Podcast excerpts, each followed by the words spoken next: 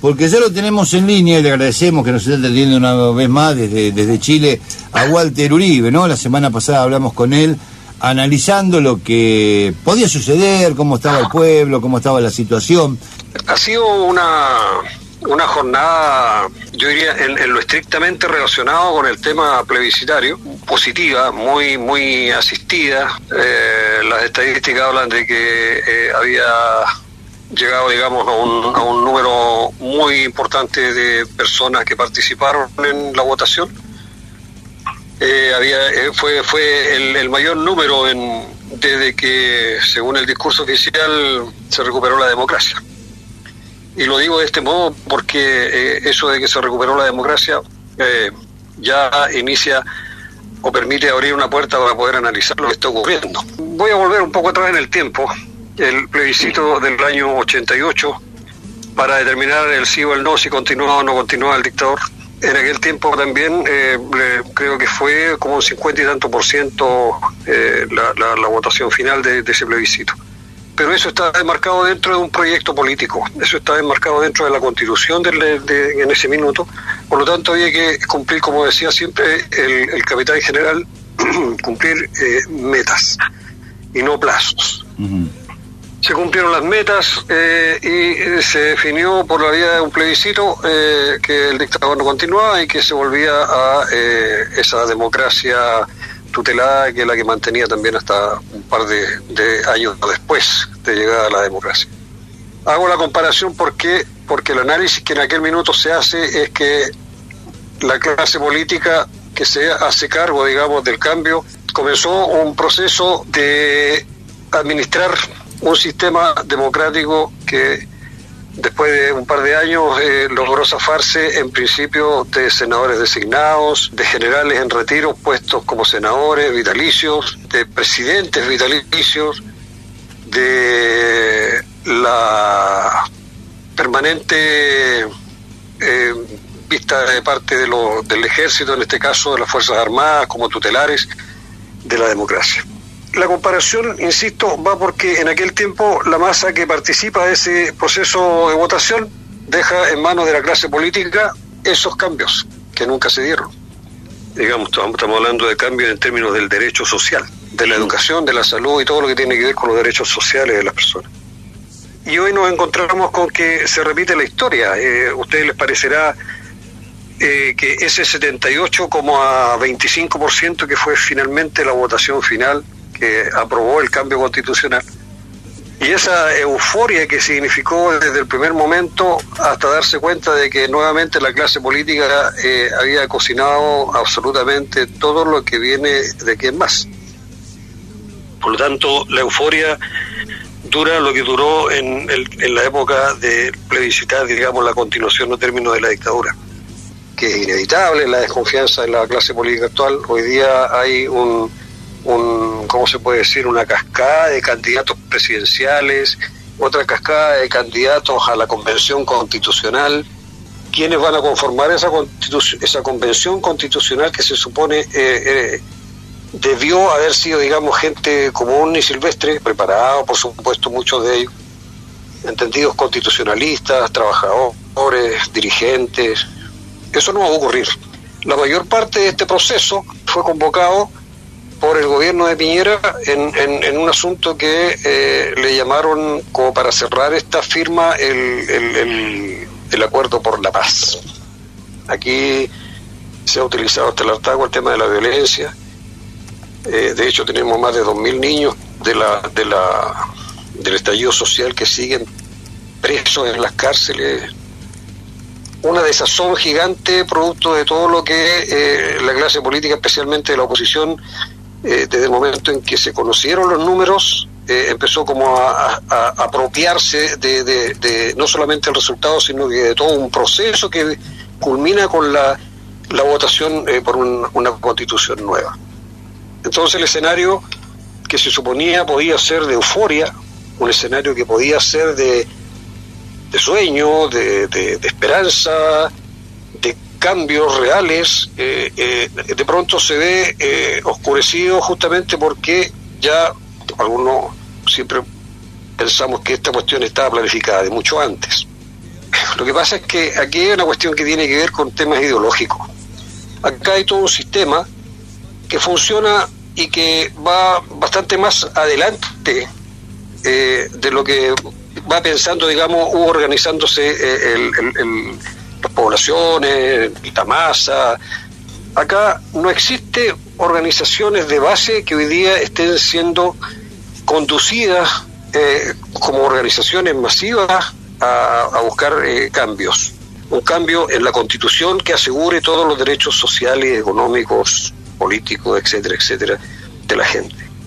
Yo, yo creo que no va a ser posible. ¿Por qué? Porque cambiar un laboratorio, que siempre se reconoció como un laboratorio este país del neoliberalismo, cambiar un sistema económico tan profundamente arraigado, cuando tú puedes tener una masa, digamos, puedes tener un millón y medio, dos millones de personas en las calles eh, exigiendo derechos, pero cuando no hay una vanguardia, y aquí yo ya estoy entrando, digamos, en el tremendo hoyo negro que tiene la sociedad chilena en ese sentido de conducción cuando no hay una vanguardia, no hay una dirección, no hay un liderazgo que permita denunciar al menos toda esta maquinaria política que empezó a darse desde el momento en que, como te digo, se conocieron los números del resultado plebiscitario. Si se da un cambio, ¿se modifica algo para que no se modifique de fondo nada? ¿Esto es lo que estás diciendo? Nada. Eso es lo que estoy tratando de decir. Es probable que es probable que, que hayan algunas algunas variantes, pero pero van a ser variaciones mínimas. O sea, si, si yo te planteo el tema, por ejemplo, desde el punto de vista de la organización de los trabajadores, que no existe, porque no existe, acá hay una central unitaria de trabajadores que no existe. No me vengan, eh, porque acá hay muchos compañeros que me, vienen con la cantinela esa de que no, que la prensa no le da espacio. No, no existe. No existe.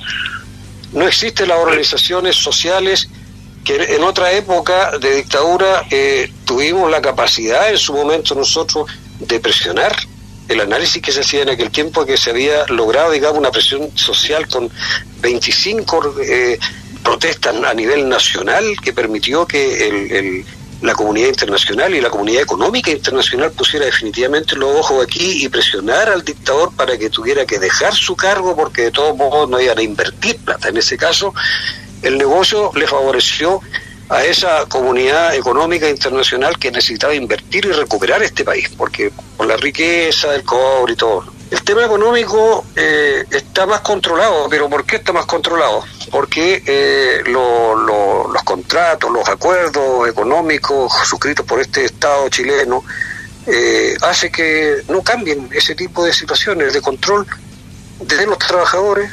No va a cambiar, por supuesto, el tema de control en términos de cuestiones legales que con, que, hacen al, mundo del trabajo. Una, una pregunta, Walter, muy buenos días.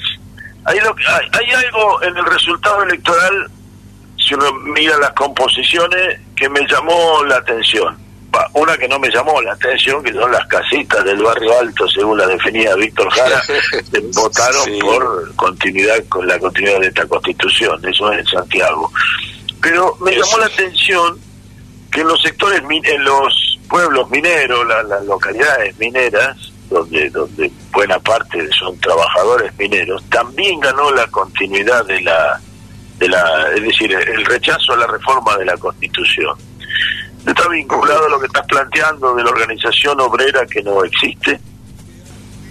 Sí, Mira, eh, históricamente los sindicatos, eh, que históricamente también, eh, repito esta palabra, han sido muy poderosos los sindicatos mineros del cobre, ¿ya? desde que se transformaron estos sindicatos en más que defensa de, lo, de, lo, de las cuestiones, reivindicaciones laborales y derechos laborales, que se ha ido transformando en, en un poder político, digamos, en, que va a favor o en contra del gobierno de turno eh, tenga estos eh, elementos favorables hacia ellos, hacia los trabajadores del cobre. Los trabajadores del cobre hoy día, o los sindicatos del cobre, que son muy numerosos.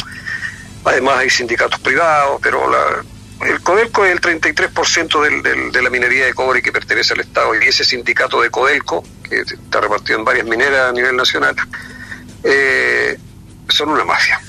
Actúan de, dentro del, del, concepto de mafia, de presión, de presión, de mala presión, ni siquiera presión política a veces, de mala presión. Eh, ¿Cuáles eh, son los objetivos de, estos sindicatos? Por lo general tienen que ver con bonos millonarios, tienen que ver con, con aumentos en la producción, eh, no hay protección de los trabajadores, los trabajadores del cobre no están protegidos, digamos, como corresponde, como hubo en otra época, digamos, por el hecho de transformarse en, uno de los ingresos básicos del Estado de Chile. Básicamente porque la minería de cobre, eh, los dos tercios de la minería de cobre está en manos privadas, entonces el peso político que por ahí tiene lo tiene en relación a, intereses particulares de sus sindicatos, no más allá.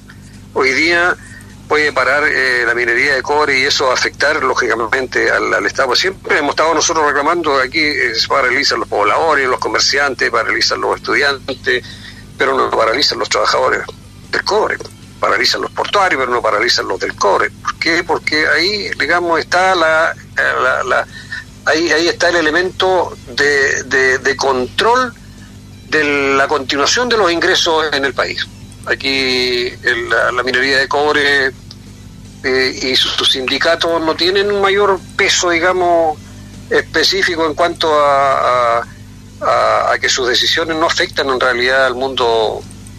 El país sigue girando igual, con o sin. Eh, y, y digamos, lo, que, está expresando Walter, eh, entiendo que lo que hay son sindicatos por empresa no no algo que aglutine a los sindicatos por, por este ocupación, por dedicación.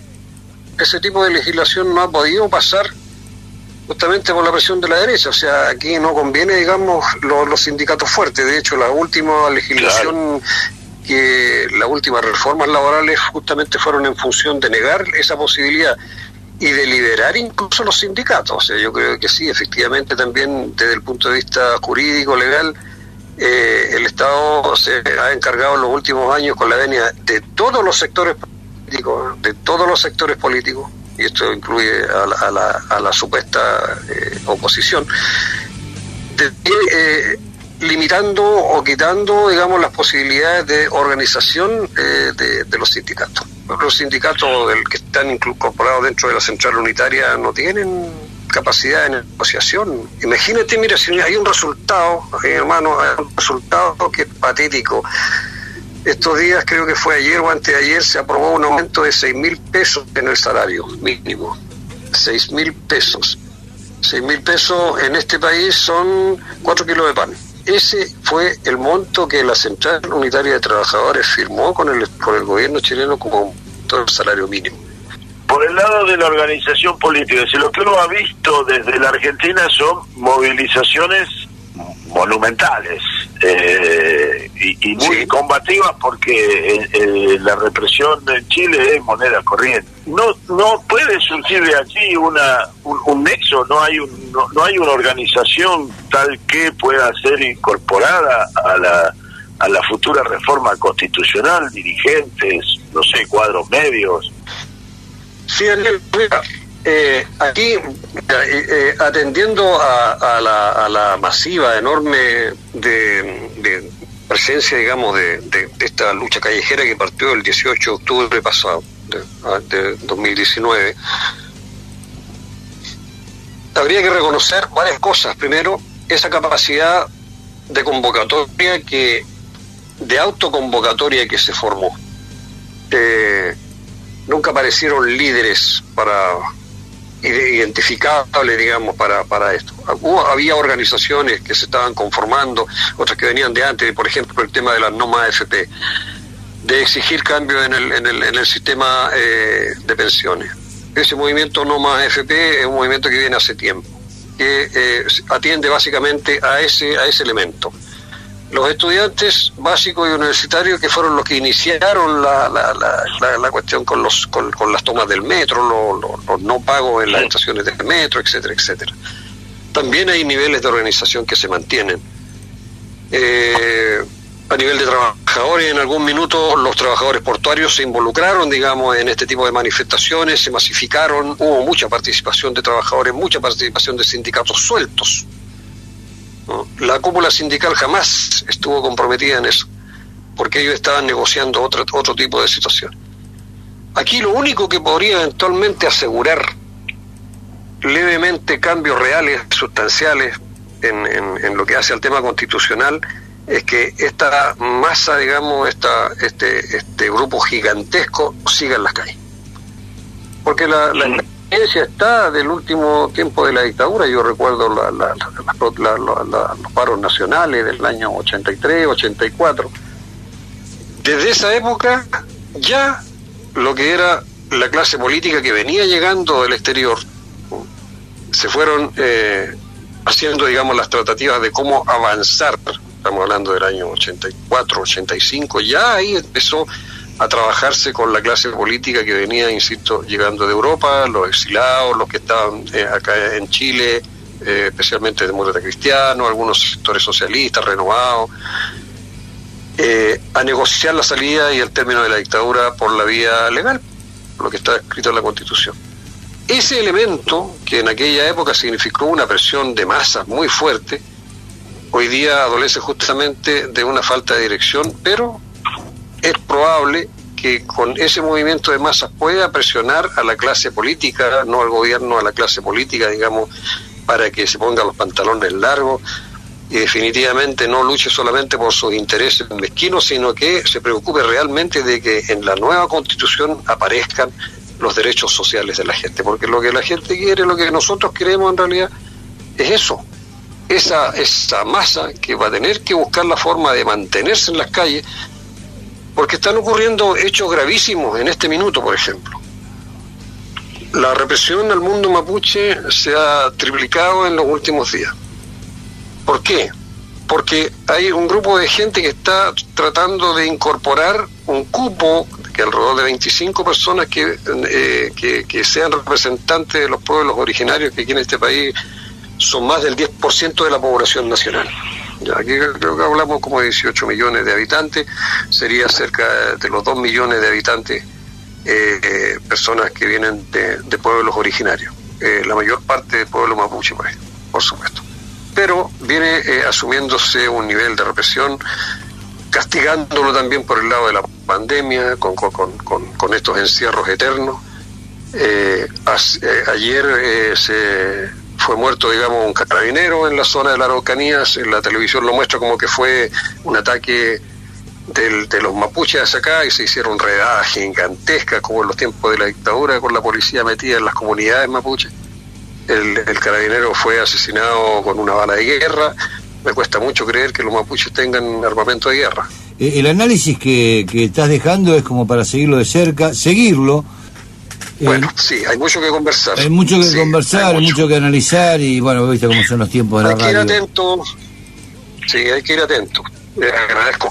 Al contrario, te, agradecemos nosotros y te proponemos mantener contacto y con Daniel iremos este, eh, preparando distintas, distintos contactos contigo para ver cómo va evolucionando todo esto. Un abrazo enorme, gracias